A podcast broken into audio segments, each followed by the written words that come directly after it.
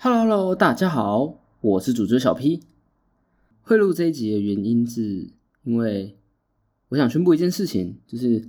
呃，我这次回老家的时候，不小心忘记带我的麦克风了，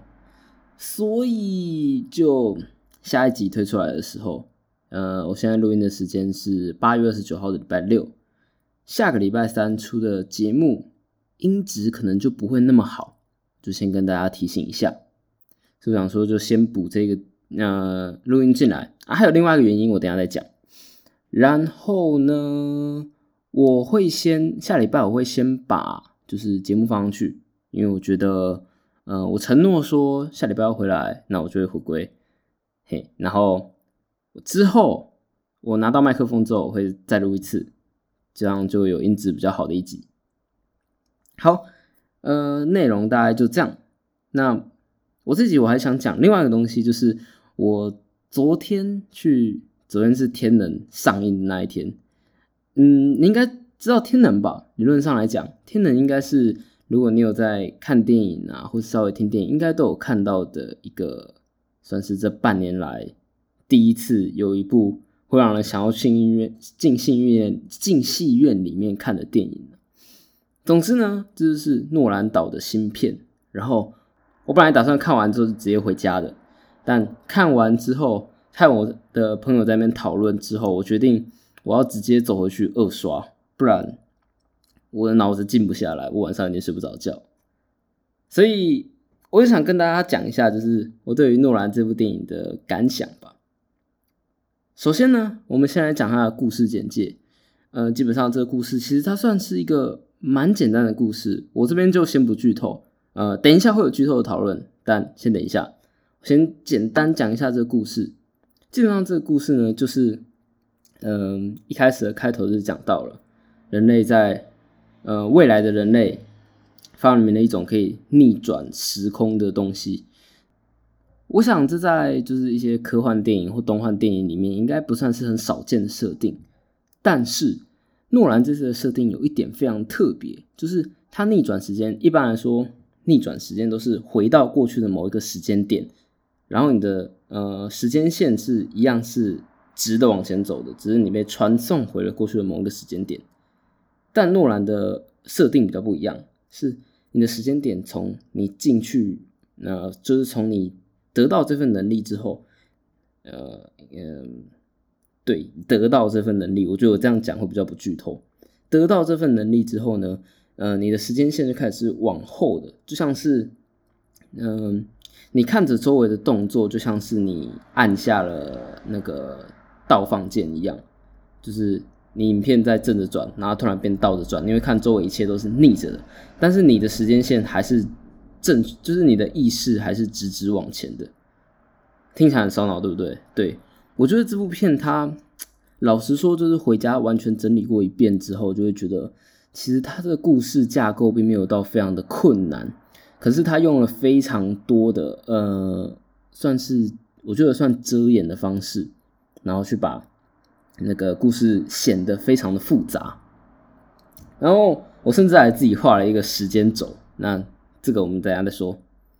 那基本上这样，然后我觉得他讨论了一些蛮多的哲学上面的问题的，尤其是像祖父悖论啊，或是命定悖论之类的东西。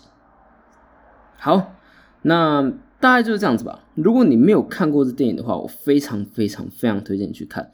不过看这部电影，就是你需要非常认真的专注在那一个当下。我觉得看诺兰电影最大的乐趣就是你在看电影的时候，同时也在思考，你跟着他一起思考。我觉得这是最最棒的一个点。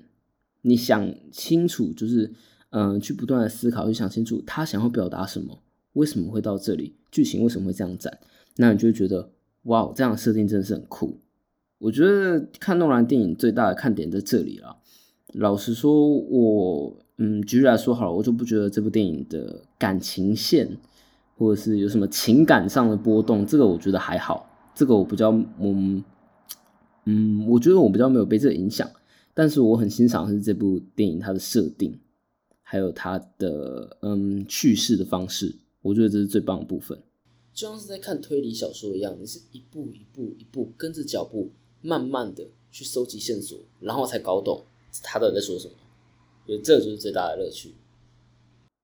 好，然后接下来就是剧透喽。接下来我想要做一些就是剧透方面的讨论，所以如果你没有看过的话，赶快离开，赶快关掉这个呃 podcast。好，三二一。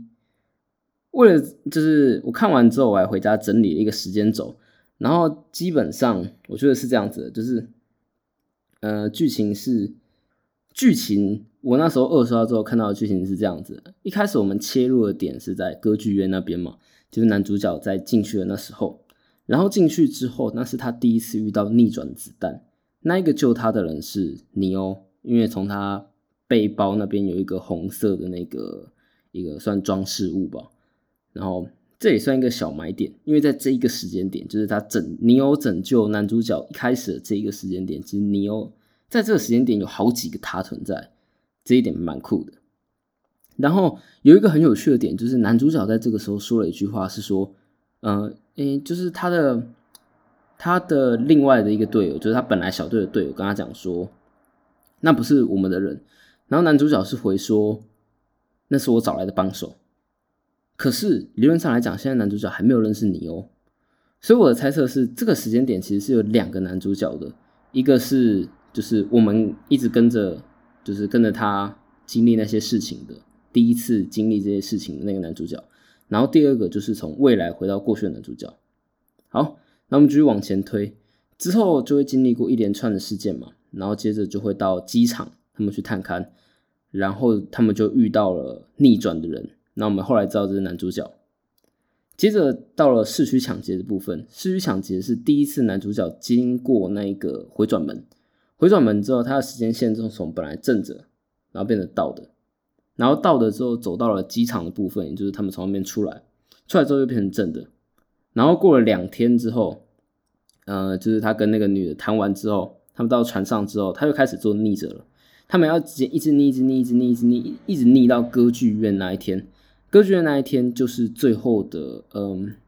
最后的那个大战的现场，也就是歌剧院当天是核爆当天嘛。然后从那时候他就逆转，他又再经过一次回转机，然后变成正的，然后就正的经历过所有事件之后，然后到了呃多年以后，他再逆转回到过去，然后创立天人。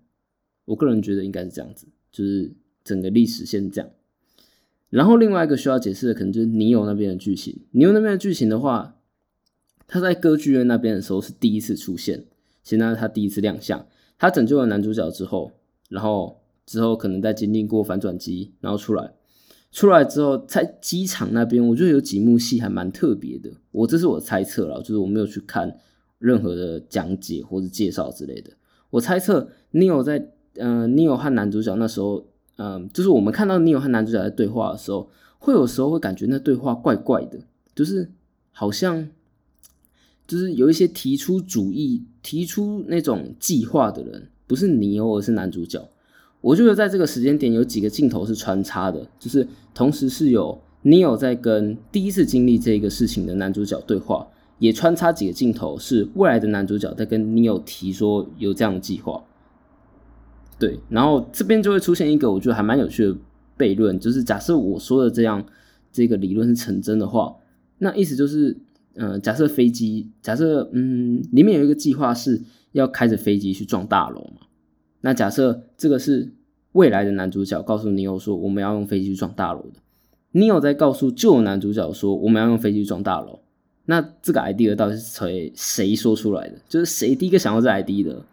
我觉得这是第一个悖论，这个好像叫做先知悖论吧。就是未来的人回到了过去。我听到的另外一个呃，除了先知悖论以外，它另外一个名字好像是什么哆啦 A 梦悖论之类的吧。因为有人画了一个哆啦 A 梦的那个算是同人漫画，结果发现哆啦 A 梦其实是大雄发明出来的。可是这样就会造成一个很奇怪的问题，就是假设哆啦 A 梦没有回到过去的话，大雄没办法创造出哆啦 A 梦。可是就是因为大雄创造出了哆啦 A 梦，所以哆啦 A 梦才有办法回到过去。那这哆啦 A 梦到底是谁创造出来的？是谁第一个想到哆啦 A 梦这东西的？这是一个问题。然后。接着时间继续往前走，往前走之后，就你有一样经历我们就是看过的东西嘛。到大战那边的时候，那边一开始第一次看的时候，真的是非常非常的乱。嗯，反正如就我们所知的，我没有去观察说，就是大战里面它出现哪一些那个，嗯，哪些有哪一些镜头拍到它。理论上来讲会有更多，但至少它回转了两次。就是首先一开始的时候，他是逆转那边的人嘛，就是他的小队是蓝色小队，蓝色小队是逆转的，逆转的小队。然后之后，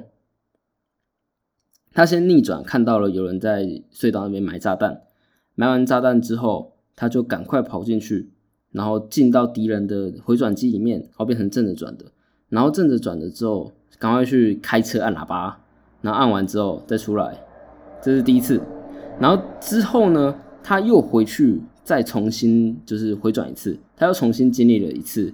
呃，就是。他可能会看着前面的那一个他去做那些事情，然后他自己是跑进去开锁，然后后来就嗯帮助男主角挡了一枪，死在里面，所以至少是两次，应该没说错吧？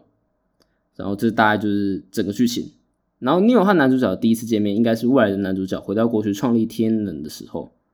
应该是这样。嗯，大概就是这样子。我猜测的剧情大概这样啦，不过听说还更复杂。就是在大战那个区块的时候，你有还有出现在背景部分啊之类的。可是我觉得每个人都戴着面罩，实在有点难认。另外呢，我觉得这个电影讨论的几个哲学问题，第一个是里面不断提到的祖父悖论。有人不知道的话，祖父悖论就是，嗯，如果你回到过去杀了你的祖父的话，那你是不是还存在？我记得祖父悖论有两种解释方式，一种是平行宇宙的解释方式。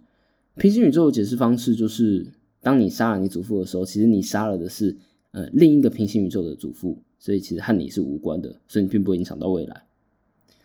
第二点是命定，就是嗯，你当你回去要杀祖父的时候，你可能会发生几件事情。第一是你会发现你没有办法杀了你的祖父，你会受到一些事情干扰，导致你错过杀祖父的机会。接着，如果你再一次又回到未来，尝试去把你本来呃阻挠你的事情就是排除掉的话，你会遇到更多阻挠你的事情。那有人说这样的解释可能是呃时空自己会让就是那个事件一定会发生。另外一个是未来其实就已经包含了呃你回到过去做这件事情的这一个前提。就是未来是已经定下来的，不管你回到过去做了几次的事情，它都已经是嗯呃已经做过了。它好像有点复杂哦，有点难解释。反正就是不管你从未来回到过去几次，那个未来都是包括你已经回到过去的这件事情的。所以简单来说，是未来绝对不会被改变。就是以目前来说是这样子的。所以如果不管就是就是如果用这两个方式来解释的话，未来的人。尝试想把过去的人杀掉，好像都没有办法，所以他没有想到新的解释。就是，就算你真的把过去全部都毁灭掉了，但是，嗯，假设你真的不会影响到人好了，那我想环境的影响应该也无法回复吧。所以，我不知道未来的人到底怎么想的。然后还有另外一个，我觉得讨论的点是：人生是决定论还是命定论？这个是一个比较偏哲学的问题。决定论的话，就是，嗯，决定论的话，就是在说，人每一次做一个决定的时候，就会导致必定有个结果。你做 A 一定会导致 B，可是如果你做的不是 A 是 C 的话，那不一定会导致 B。就是，嗯，某一个原因一定会导致某一个结果，但是如果你做的事情不同的话，就会导致不一样的结果。然后另外一个命定论就是，不管你。嗯，不管你做了什么，你的结局一定都是一样的。就不管你是做 A、做 C、做 D 什么的，你结局一定都是 B。不管你中途做任何事情都一样。嘿，对，就是觉得，嗯，我觉得这部电影有很多可以讨论的点，但老实说，其实我不是不是很太确定，就是说我该怎么讲，该怎么引起大家讨论之类的。我只是，呃，我只是想跟大家分享，因为我刚看完，还蛮兴奋的。对，大概就是这样子。好，那这里就这样子啊。这是我第一次，就是完全没有 re 稿，直接直接讲，所以我想应该蛮干，而且蛮钝的。所以我相信，可能嗯逻辑也没有那么通顺之类的。不过就嗯慢慢试吧，而且我相信这应该是音质蛮差的一集。OK，好，就这样子啦。那我们就是下周读书会的时候见，拜拜。